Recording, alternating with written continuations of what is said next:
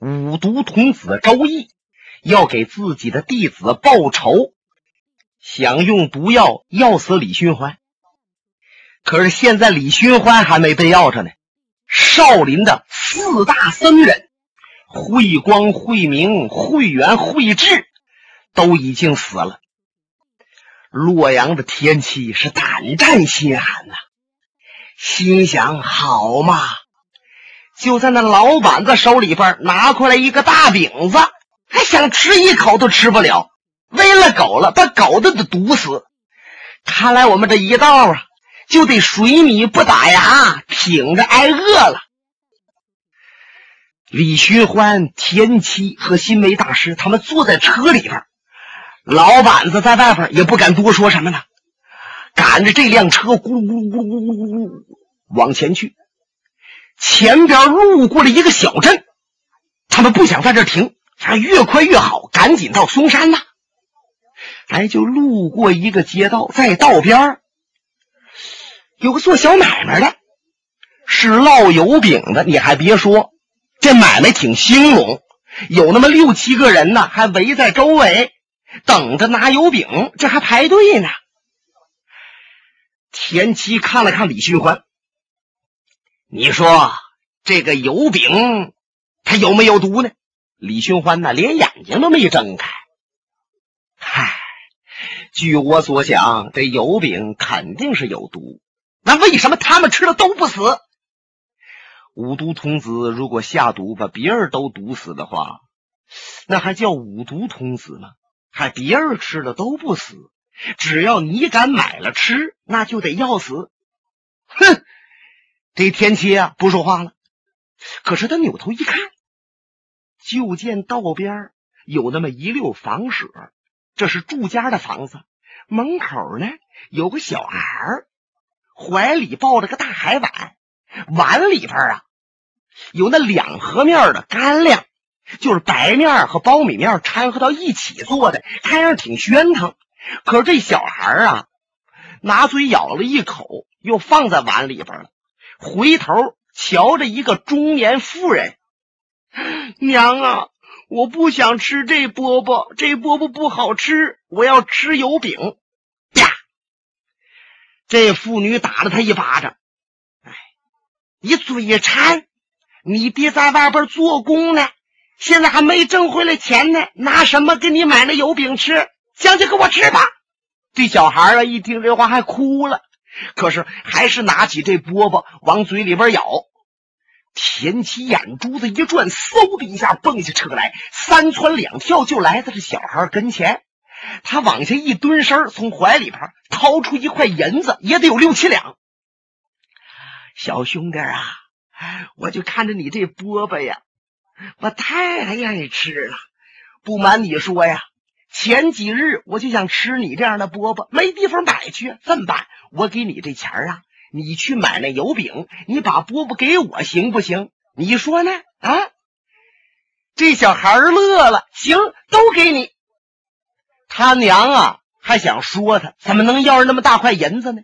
可是田七就把这俩饽饽拿过来，用手托着，一闪身就来到马车跟前了。这马车还没停呢，咕噜噜往前走着。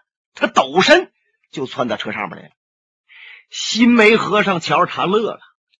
天施主果然是聪明之人，这个干粮里边绝不可能有毒，那是当然。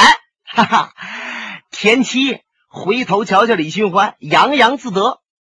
小李探花，如果那五毒童子能够料定咱们路过这个小镇。还能够算准旁边有卖油饼的，他还得算到有个小孩子不愿意吃两合面的干粮，想吃油饼，他还得算到我会拿银子给他换这个干粮。那么他要在这里边再下上毒，我就吃了要死，我也心甘情愿。说着话，他拿过来一个饼子呀，呵。三两口吃进大半拉，真是饿了，剩下的少半拉全放在嘴里边了。嗯嗯嗯嗯嗯，就这么干噎，一口气都吃完了。瞧瞧另一个干粮，没好意思吃，怎么旁边还有一个新梅和尚呢？他俩手托着，大师，您就将就吃一口吧。啊，哎，给我半儿了就可以。不不不，大师，哎，这一个都给您。不，哎，给我一点儿就行。他心想，你天七吃一个了，我吃一点儿啊，怎么也得给李寻欢一些，别把他饿死啊。新梅呀，就掰了一少半，然后把另一半要递给李寻欢。可是前妻劈手抢过来了，掰吧掰吧就往自己嘴里边扔。李寻欢连看他都没看，新梅也没法劝说呀，就把自己那一点啊慢慢吃了吧，干巴巴的嚼在嘴里边啊，还什么味儿也没有。可是忽然前妻。那牙呀，就来回一抖动，嘎嘣直响。大师，你你你看看我这脸我这脸变色了没有？原来田七一瞧新梅大师，大师的脸本来挺白净，怎么招着一层灰气呢？他暗叫不好，让新梅瞧他。新梅仔细一看，是大叫一声：“哎呀！”咱们中毒了！新梅赶紧一提内气，利用自己天花宝盖闭气功的功夫，把心脉稳住，然后要把这毒气逼出体外。可有一劫呀，五毒童子给他们下的这个毒，是他们五毒极乐洞最霸道的一种毒，叫五毒水镜。您听听“水镜”这个词儿，令人发瘆呐。谁要吃了这种毒以后，中毒最厉害的程度，浑身上下透了明了，就连内脏都能瞧着，然后慢慢浑身腐烂而死。因此，江湖上称五毒童子为天下第一毒。田七由于吃了一个半还多一点的这个干粮，他中毒是最厉害的。他就感觉到浑身已经发木了。他瞧着李寻欢，见李寻欢很安然的闭着眼靠在椅子上，他怒吼一声：“姓李的，你不要得意！你认为我要死了吗？我死了，我也得把你烧着！我不能便宜了你！”说着，他往前一扑，咔嚓一把把李寻欢脖子掐住了。李寻欢现在。浑身穴道被封着，一点都动弹不了，被他掐住脖子，嗓呼噜这地方咕噜噜直叫唤，这气儿就上不来了。心梅一看，天施主，你掐他作甚？你中了毒了，咱们应该想办法。你还是把手松开，不要掐死他。可是田七根本就不听新梅说什么，他俩手使劲扣着。咔咔咔咔李寻欢慢慢就感觉到浑身上下飘飘然，这脑子有点空洞洞的，心想自己这是要绝气而死了。可有一劫呀，我就是要死，也不愿意和你田七这样的人咽同一口气儿。奔阴曹地府啊，你也不是一个好旅伴儿啊！你看李寻欢。都要绝气的时候，还琢磨着这些事儿呢。他忽然间就听着，砰！这么一声，紧接着李寻欢感觉到这个气儿啊，呼一下上来了，脖子呀也不发紧了，两眼慢慢一亮，睁眼一看，就见田七歪在这个车厢旁边，眼珠子。都要努出眶外了，直勾勾的，一点不动，鼻子往外流着血，滴答滴答滴答，那红色都不正，已经绝气身亡。再见新梅和尚，那个灰脸啊，泛红，就有点发紫，大喘着气，这是刚才用力过度，累的，李寻欢明白是新梅把他给救了，一定是新梅给了天齐一掌或者一拳，把他震到旁边去的，要不然他不能撒手啊。李寻欢苦苦一笑，多谢大师相救。阿弥陀佛，李寻欢，看来我不能带你到少林寺去了，我要圆寂了。不，大师。我想，只要咱们尽快赶到少林，少林寺或许有解药，还可以保住您的性命。哎，算了。和尚往前一探身，传指如戟，啪啪啪啪，一阵李寻欢身上的几处大穴。李寻欢当时就感觉到浑身上下血脉贯通，穴道被解开了。大师，您这是想干什么？李寻欢。无论你是真梅花刀，还是不是梅花刀，贫僧在死之前都不想和你结这段孽缘。说不定五都童子就在暗中，他马上就会赶到，你还是走吧。啊！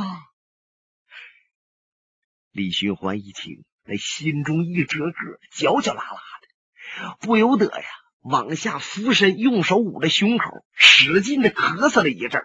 李寻欢一激动啊！这气儿就有点上不来，大师，我想您死不了，我一定要陪着您到少林寺。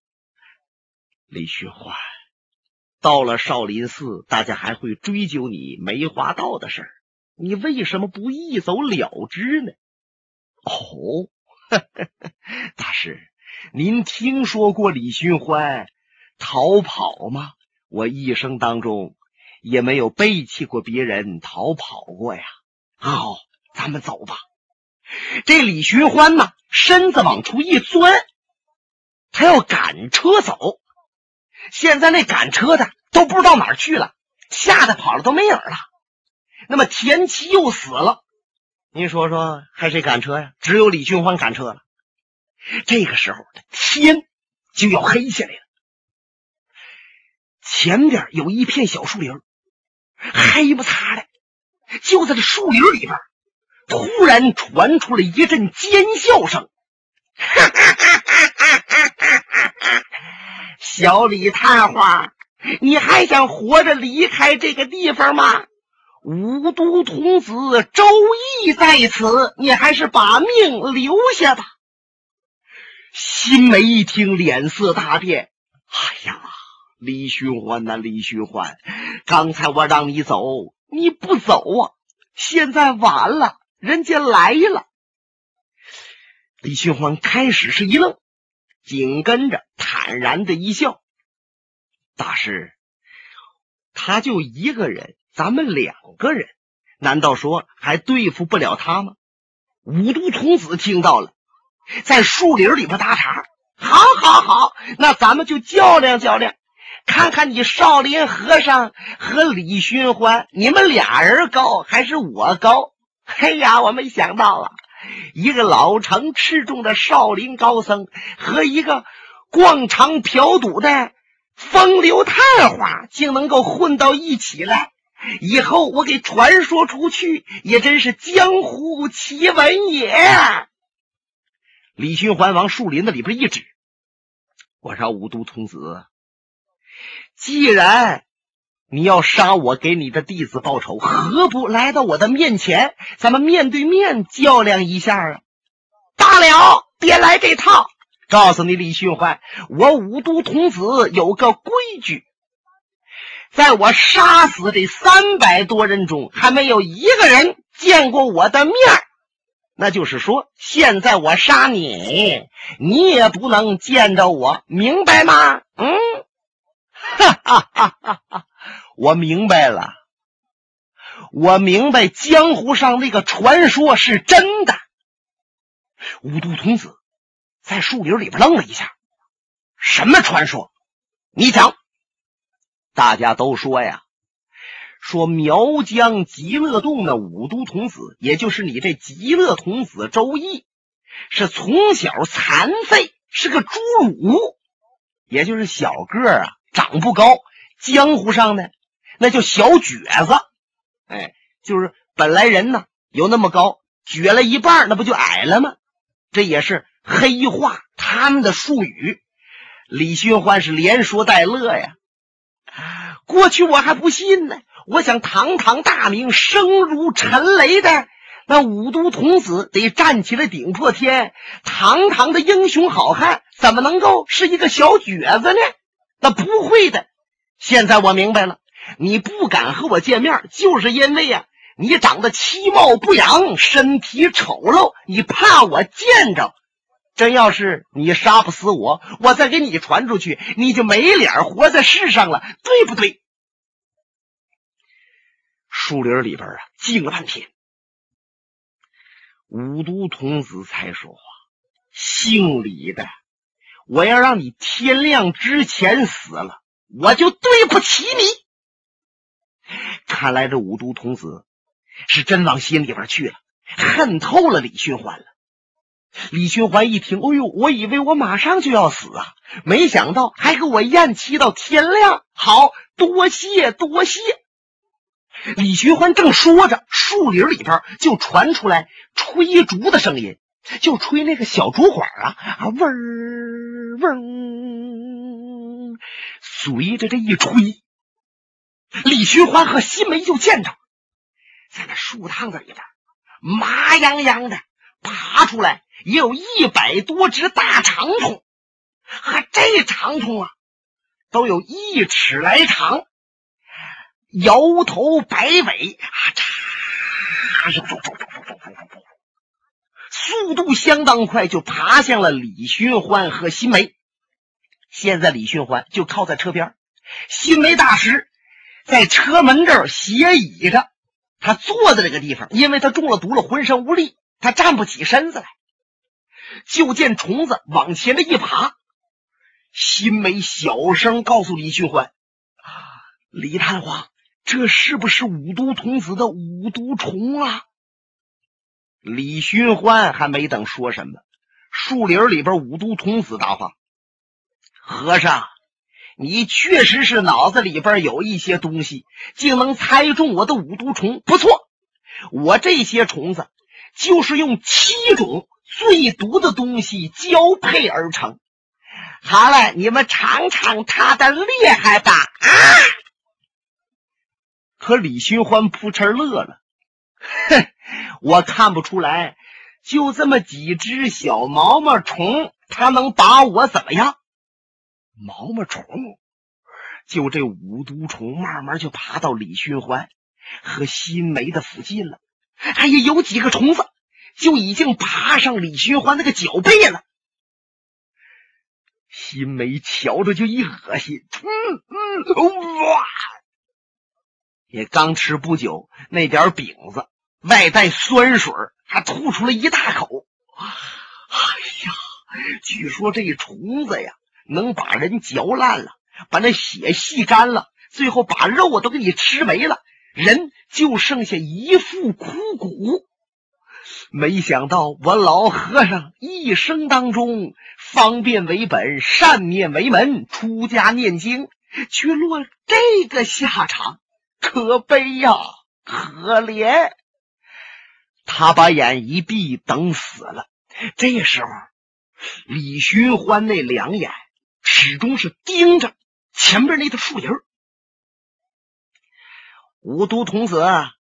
别看你这些虫子爬到我的身上，可是他们也不敢咬我。小李探花，不信你瞧啊！怎么你这么自信啊？现在我让你好好注意，我的虫子咬你的时候是什么滋味这五毒童子他回答李寻欢的话，刚说了个滋味就见李寻欢手里边这一把七寸来长的小刀，嗖，